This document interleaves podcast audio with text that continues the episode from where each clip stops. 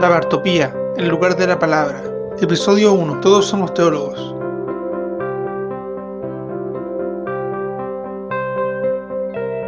Me presento, para quienes no me conocen, mi nombre es Rodrigo Venegas, soy el administrador de la página, soy estudiante de la carrera de Teología en la Universidad Adventista de Chile y me preparo para ser pastor de la Iglesia Adventista del Séptimo Día.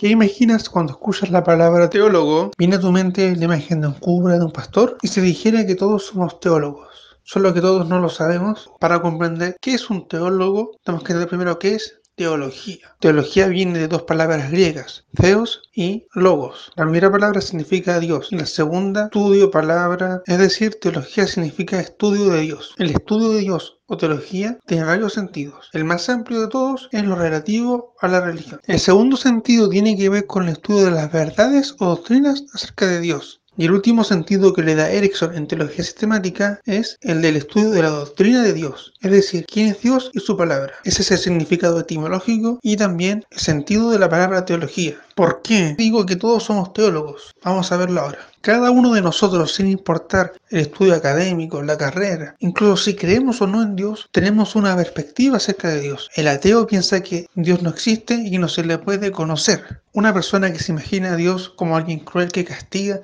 y que está buscando a alguien para poder culparlo y que se pierda por la eternidad, esa también es una forma de ver a Dios y por tanto una teología en el sentido más amplio. La principal diferencia entre la teología académica y la no académica, dice Gruden en teología sistemática, es que es desorganizada, es decir, que son afirmaciones aisladas y en forma aleatoria la que hacemos todo el tiempo.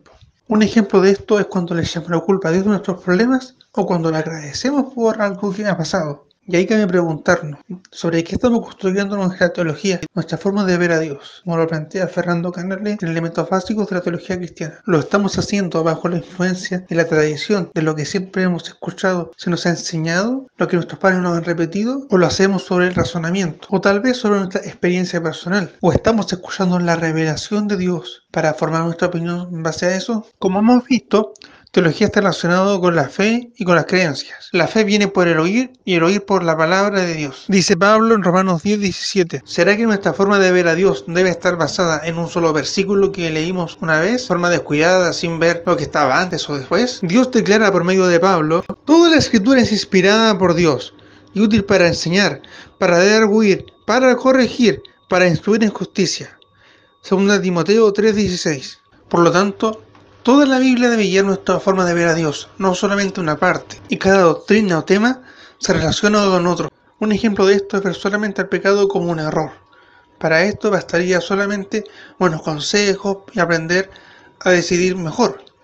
Y eso anula la necesidad de la cruz de Dios hecho hombre, que vino a morir por ti y por mí, anula el plan de salvación.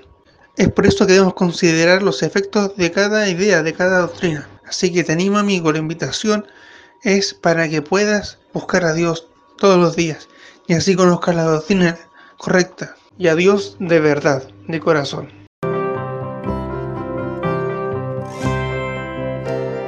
Muchas gracias amigo por estar escuchando. Te invitamos a que puedas compartir esto en las redes sociales si es que te ha gustado y puedes encontrarnos en Instagram, YouTube y Spotify como Dabartopía con V. Y el Señor te bendiga. Solo te tomará un momento y podrás apoyarnos de esta forma. Que el Señor te bendiga y que puedas conocer más de la palabra de Dios.